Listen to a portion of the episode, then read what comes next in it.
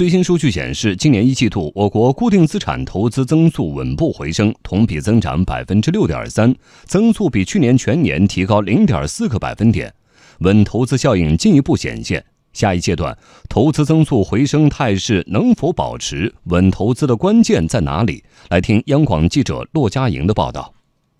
去年三季度以来，稳投资成为六稳工作之一。以补短板为重点，一系列实招硬招为投资企稳提供强劲支撑。比如，今年一季度新增地方政府债券累计发行一点一八万亿元，占提前下达新增地方债限额百分之八十五，其中超六成用于在建项目建设。今年以来，基础设施投资持续回暖，一季度同比增长百分之四点四，增速比去年全年提高零点六个百分点。下一阶段投资增速回升的态势能否保持？分析人士认为，在我国投资的大盘子中，政府投资占比较小，二零一八年只有不到百分之五，主要用于关键领域和薄弱环节，因此以政府投资撬动社会投资非常关键。商务部研究院学术委员会副主任张建平说。呃，在中国呢，现在固定资产投资既包括政府的投资，也包括呢我们国有企业和民营企业。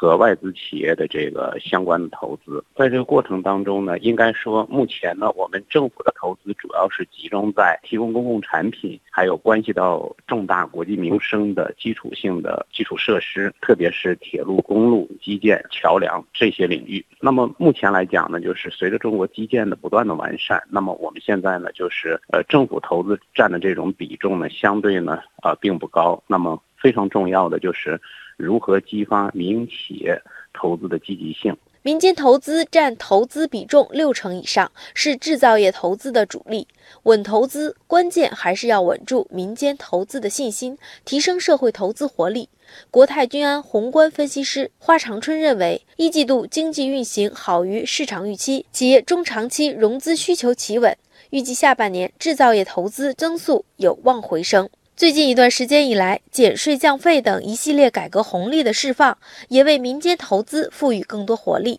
位于上海的正泰电器股份有限公司总裁陈成建说：“增值税方面，百分之十六减到百分之十三，我们这个一九年得利六千七百万。”社保企业负担部分从百分之二十减掉百分之十六，我们大概是将近一千万。电费我们将近是三百万，就有八千多万。我去年大概是四个多亿的利润，八千万意味着就是五分之一啊。所以这个是就是讲是政府给我们的利好消息。张建平认为，下一阶段要保持住投资增速回升的态势，需要更多更细的。政策红利，这个数据的这样的一个向好，显示出呢，就是包括我们政府的投入和民营企业的投资呢，目前正在逐渐的增加。呃，下一步呢，我们还需要呢，通过进一步的改善营商环境、简政放权、改善政企关系，更好的让政府各个部门服务企业，减少给企业的这种负担。如果我们能够把这些关系处理好的话，那么民营企业投资的积极性和意愿呢，就会逐渐的提升。